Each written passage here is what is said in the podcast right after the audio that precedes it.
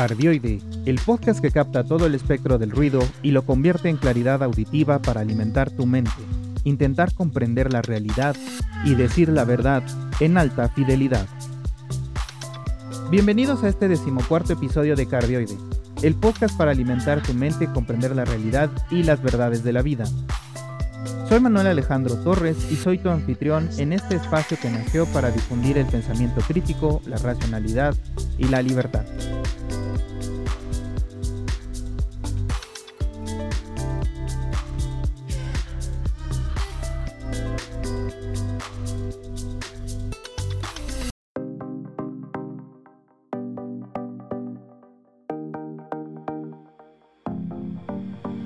Empecemos con nuestra sección Conoce a tu Homo sapiens. Esta vez hablaremos sobre la nostalgia, un sentimiento que varias veces es malentendido y mal llevado, tanto que puede detener nuestro progreso como individuos. La nostalgia, dependiendo de la fuente, puede significar pena por lejanía, ausencia, privación o pérdida de alguien o algo, pero también puede implicar placer y afecto, por algo que ya no está con nosotros o dejó de existir.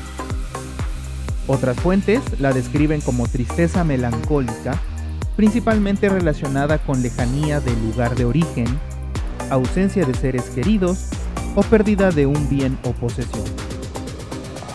Este sentimiento es sin duda uno que todos hemos experimentado alguna vez en nuestra vida, ya que todos hemos perdido algo o alguien querido. Incluso, en algunos casos, también nos hemos alejado de lugares apreciados o que formaron parte de nuestra formación. Sin embargo, muchas veces el humano se pierde en el mismo y busca recrear o recuperar aquello que perdió. Ejemplos tenemos de sobra hoy en día, porque es justamente en esta época en la que abandonamos formas en la que nos comunicábamos antes y adoptamos nuevas que no comprendemos aún del todo. Y siempre que hemos cambiado estas formas de comunicación, vienen tiempos de incertidumbre, miedo e irracionalidad, que derivan en violencia y pésimas decisiones, buscando, a toda costa, volver a entender un poco más la realidad y lo que está pasando. Al querer recuperar lo perdido, entramos en una mentalidad cercana a lo infantil, puesto que es justo esta etapa de nuestras vidas en las que no entendíamos la realidad y que nos sentíamos lo más vulnerables. Dependíamos de los padres para poder subsistir y estar seguros. Por ello, la mayor parte de las reacciones de las personas que sienten temor por haber perdido o estar perdiendo aquello que entienden que les es familiar serán reacciones violentas o irracionales, buscando algo que los proteja o devuelva a aquella época de seguridad y protección. Es, es aquí cuando la nostalgia juega en nuestra contra, ya que al estar dominados por el miedo y la irracionalidad, elegimos seguir comportamientos, personas o ideologías que nos devuelvan el control o la seguridad aunque muchas veces no resulta así. En el momento en que nos mostramos vulnerables ante estas situaciones, siempre habrá algún abusador, sea persona o sea ideología, que nos quite el control para darnos una falsa sensación de protección. Por lo que, finalmente, terminamos siendo abusados aún peor y despojados de la libertad y el control de nuestras vidas. Por otro lado, la nostalgia también tiene su lado positivo, ya que nos recuerda las partes buenas que hemos vivido y que posiblemente nos han formado. A lo largo de la existencia de una persona,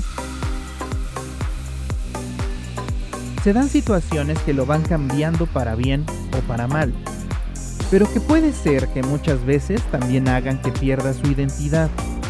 Es así como en etapas en las que nos perdemos entre el ruido de la vida misma, la nostalgia está para recordarnos nuestras pasiones, nuestra identidad y nuestros objetivos. ¿Qué tan seguido has experimentado la nostalgia? Cuando lo haces, ¿permites que ella tome el control de tus decisiones o conscientemente la asimilas y sabes que esos tiempos no, no podrán volver, pero los recuerdos te transportan y de alguna manera te sirven?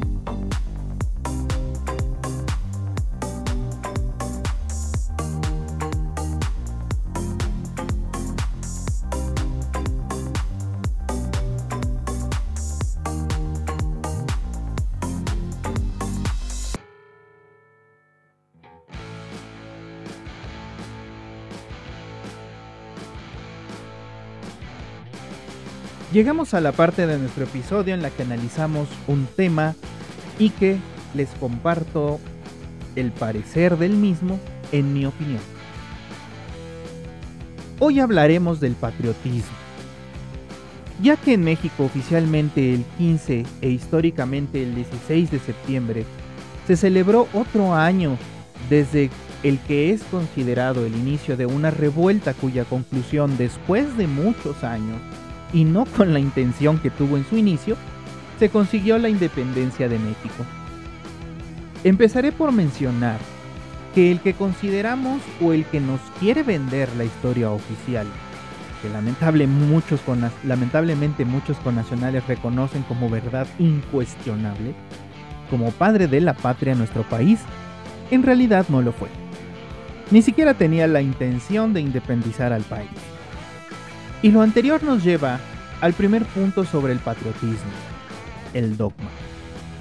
Mejor conocidas como versiones oficiales o lo que todo mexicano sabe.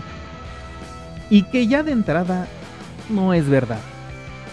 Casi nadie sabe las diversas versiones de la verdad sobre los hechos ocurridos. Y esto es porque nos quedamos con la historia estudiada en primaria, que es la versión oficial con agenda política. No nos ocupamos por aprender las diversas tonalidades y aspectos de lo que sucedió. Por lo tanto, cerramos nuestra visión y limitamos nuestro análisis. Otro aspecto del patriotismo es la visión de superioridad y singularidad de lo que conforma a un territorio y una población que comparte diversos rasgos culturales o generacionales, o como lo conocemos mejor en mi país, como el no hay otro país como México. Esto es una verdad de perogrullo, porque es evidente de entrada que ningún otro país se parecerá a su vecino o a otro más lejano. Cada región, incluso dentro de un solo país, posee sus propios paisajes, características, costumbres y cultura. Por otro lado, el creer que nuestro país es el mejor es simplemente vanidad infantil. Ese mismo sentimiento que presentan los niños cuando dicen, mi helado es mejor que el tuyo. Aunque sean los mismos o incluso sean de distintos sabores que no pueden ser comparados.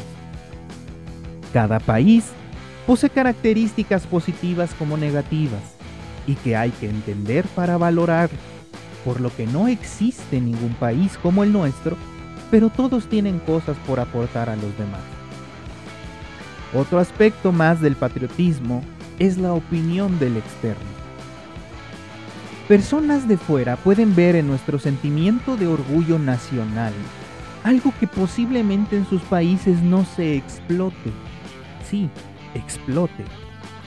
No porque lo odien, no odien a su país, eh, porque odien a su país de origen, sino porque la idiosincrasia de esos países valora más al individuo al colectivo. Esto puede ser peligroso, porque al tener esta imagen distorsionada que no comprenden del todo, pueden creer incluso que es un camino mejor, cuando en la historia el patriotismo ha causado más desgracias que beneficios. Últimamente, he visto muchos personajes de las redes sociales que reaccionan a videos de México, sus paisajes, las costumbres de los mexicanos y las características, muchas veces generalizadas, de sus habitantes en esos mismos videos. Esto me preocupa mucho, porque veo que en varias ocasiones se carece del análisis de eso. Se quedan con la parte bonita, tal vez porque eso vende o porque no quieren verse atacados por las hordas de mexicanos molestos por sentirse atacados, ¿verdad? Que por cierto, ya desde aquí es una pésima actitud y solo denota de nuevo el comportamiento infantil de esas mismas personas. Pero es necesario invitarlos a que lo hagan, porque es peligroso difundir una uniformidad de actitudes y características generalizadas de los mexicanos, como si todos fueran así, cuando en realidad sí existen muchas divergencias. También es peligroso porque no se muestran los problemas a resolver de este país, dándole a los que administran la vida pública un pretexto para decir que todo está bien en el país. No porque lo vea, los, los, que vean a ellos directamente, sino porque sus equipos pueden usarlos como evidencia para validar sus mentiras. Un día incluso vi a una youtuber colombiana diciendo que qué bonito tener un presidente como el nuestro que habla de los pobres. Sin analizar un momento o sin importarle buscar la información y que solamente lo hace por discurso porque si vemos la evidencia, los pobres son las personas más afectadas en estos últimos cuatro años de la gestión del gobierno actual. Simplemente por el servicio de salud para la población vulnerable que ha perdido inmensa cantidad de beneficiarios. Es peligroso hablar sin analizar, sin informarse y sin, y sin tener criterio o pensamiento crítico. Es importante y recomendable reconocer lo bueno del lugar en que nacimos y crecimos. Incluso es inevitable porque es el lugar en donde creamos la mayor parte de nuestra identidad. Siempre será parte de nuestras acciones y nuestras reacciones. Sin embargo, gracias a la capacidad racional de nuestro cerebro, debemos formarnos una opinión más amplia, analítica y crítica de las cosas que en nuestros países funcionan o podrían mejorar. Considero que está bien sentirse alegre o agradecido por la fortuna de tener aspectos naturales o culturales beneficiosos en el país, porque ahí se encuentran o se han dado a lo largo del tiempo. Pero sentirse orgulloso solamente de las cosas que nosotros hemos hecho, lo que hemos logrado con las acciones individuales o colaborativas, no de algo que ya estaba antes de nosotros. Procurar saber en qué aspectos somos afortunados y en cuáles no lo hemos sido tanto como otros. No podemos mejorarnos si no nos conocemos o si tenemos una idea errónea de nosotros mismos. Esto aplica también a las identidades nacionales y a la cultura. ¿Ya has hecho el trabajo de cuestionar e investigar la cultura de tu país? ¿Acaso sigues ciegamente las características que se generalizan de tu cultura o las has cuestionado y las has valorado para vivir bajo las que consideras adecuadas y abandonado las que sean perjudiciales?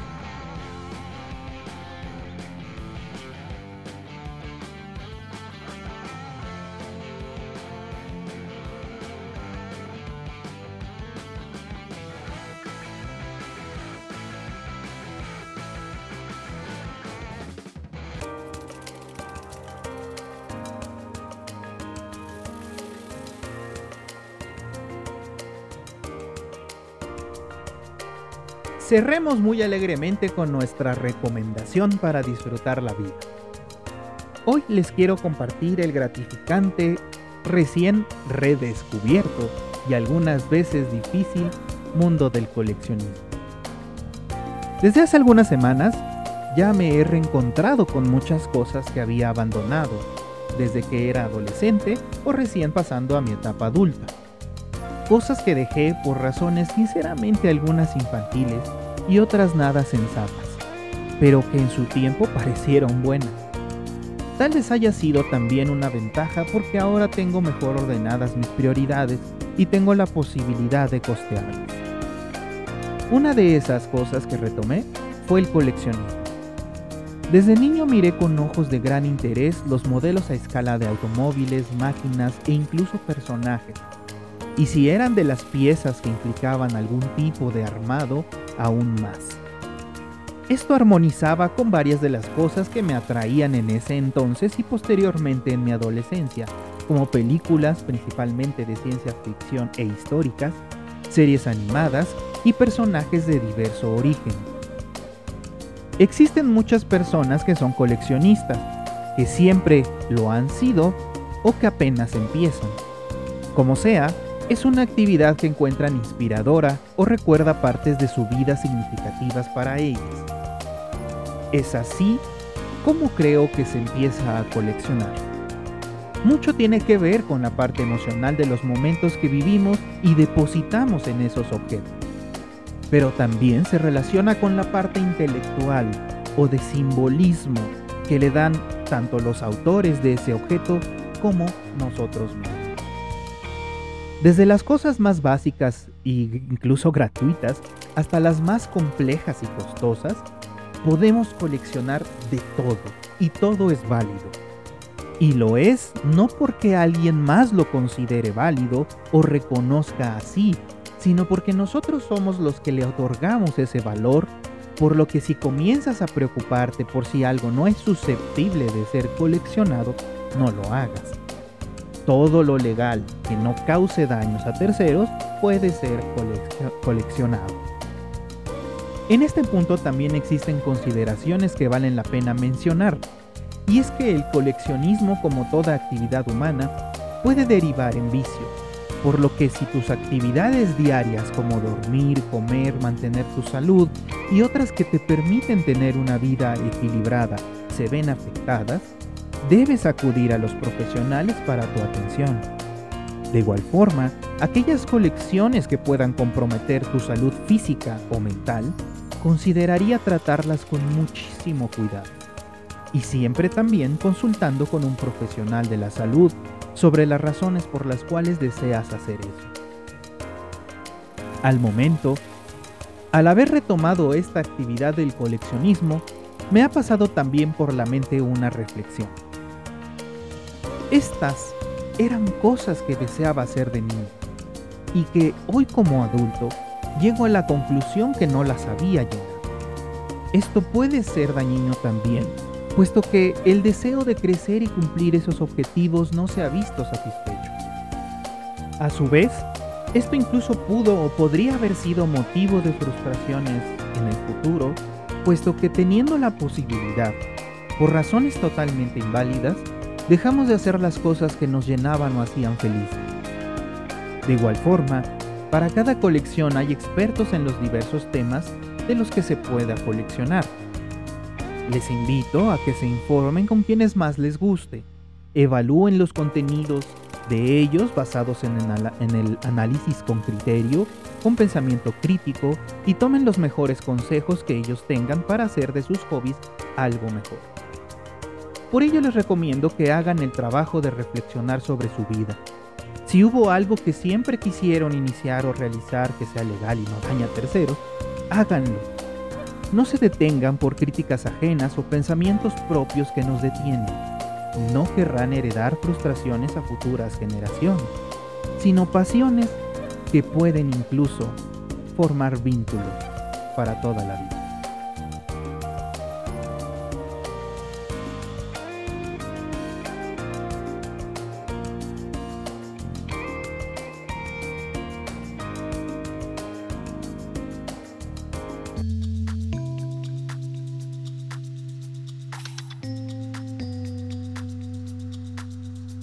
Espero que les hayan agradado los temas que tratamos hoy aquí.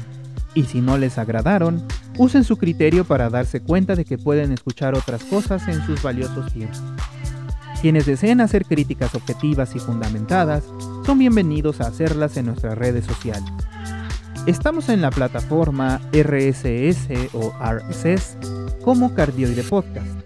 Con este mismo nombre puedes encontrarlo en Spotify, Apple Podcasts, Google Podcasts iHeartRadio, Amazon Music y Deezer.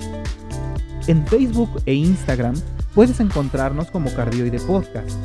En Twitter como arroba cardioide podcast sin la última T. También puedes inscribirte al Patreon del canal para tener acceso previo al podcast y que puedas opinar del mismo para ver tus sugerencias, comentarios, recomendaciones o lo que desees compartir en la siguiente versión de este. Ahí mismo hay diferentes niveles que tienen además de lo anterior las fuentes que utilizo para informarme y hacer las secciones. Recibirás también mercancía del canal y objetos impresos en 3D que yo mismo fabrico. Incluso organizaremos encuentros y varitas para compartir ideas, opiniones y pasatiempos en un ambiente amistoso y de respeto. Les comunicó desde este lado de la emisión de datos Manuel Alejandro Torres. Los invito a reflexionar lo escuchado aquí y les deseo un excelente fin de semana. Disfruten mucho la vida, lo más seguro es que solamente tengamos una y que no exista nada más allá. Las acciones aquí y ahora determinan nuestra realidad y nuestro futuro.